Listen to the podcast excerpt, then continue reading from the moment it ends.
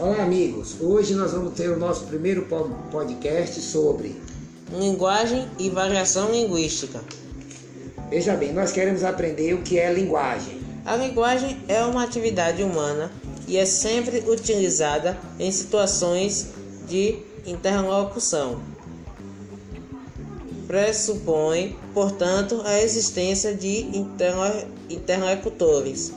Por meio da linguagem, elaboramos representações acerca do mundo em que vivemos. Organizamos e damos forma às nossas experiências.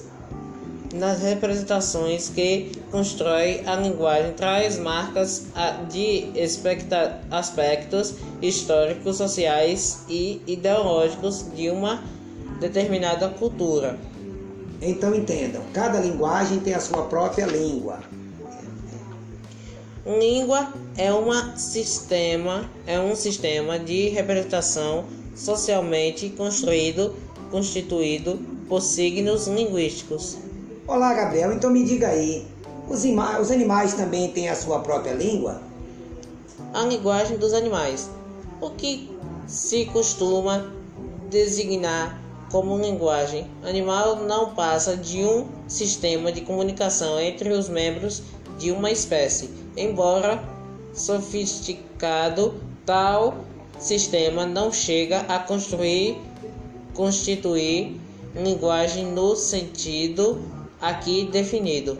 A comunicação entre as abelhas ocorre frequentemente para direcionar os membros de uma mesma comunidade a uma fonte de alimento, de uma fonte de alimento. Ok, agora vamos falar de signo.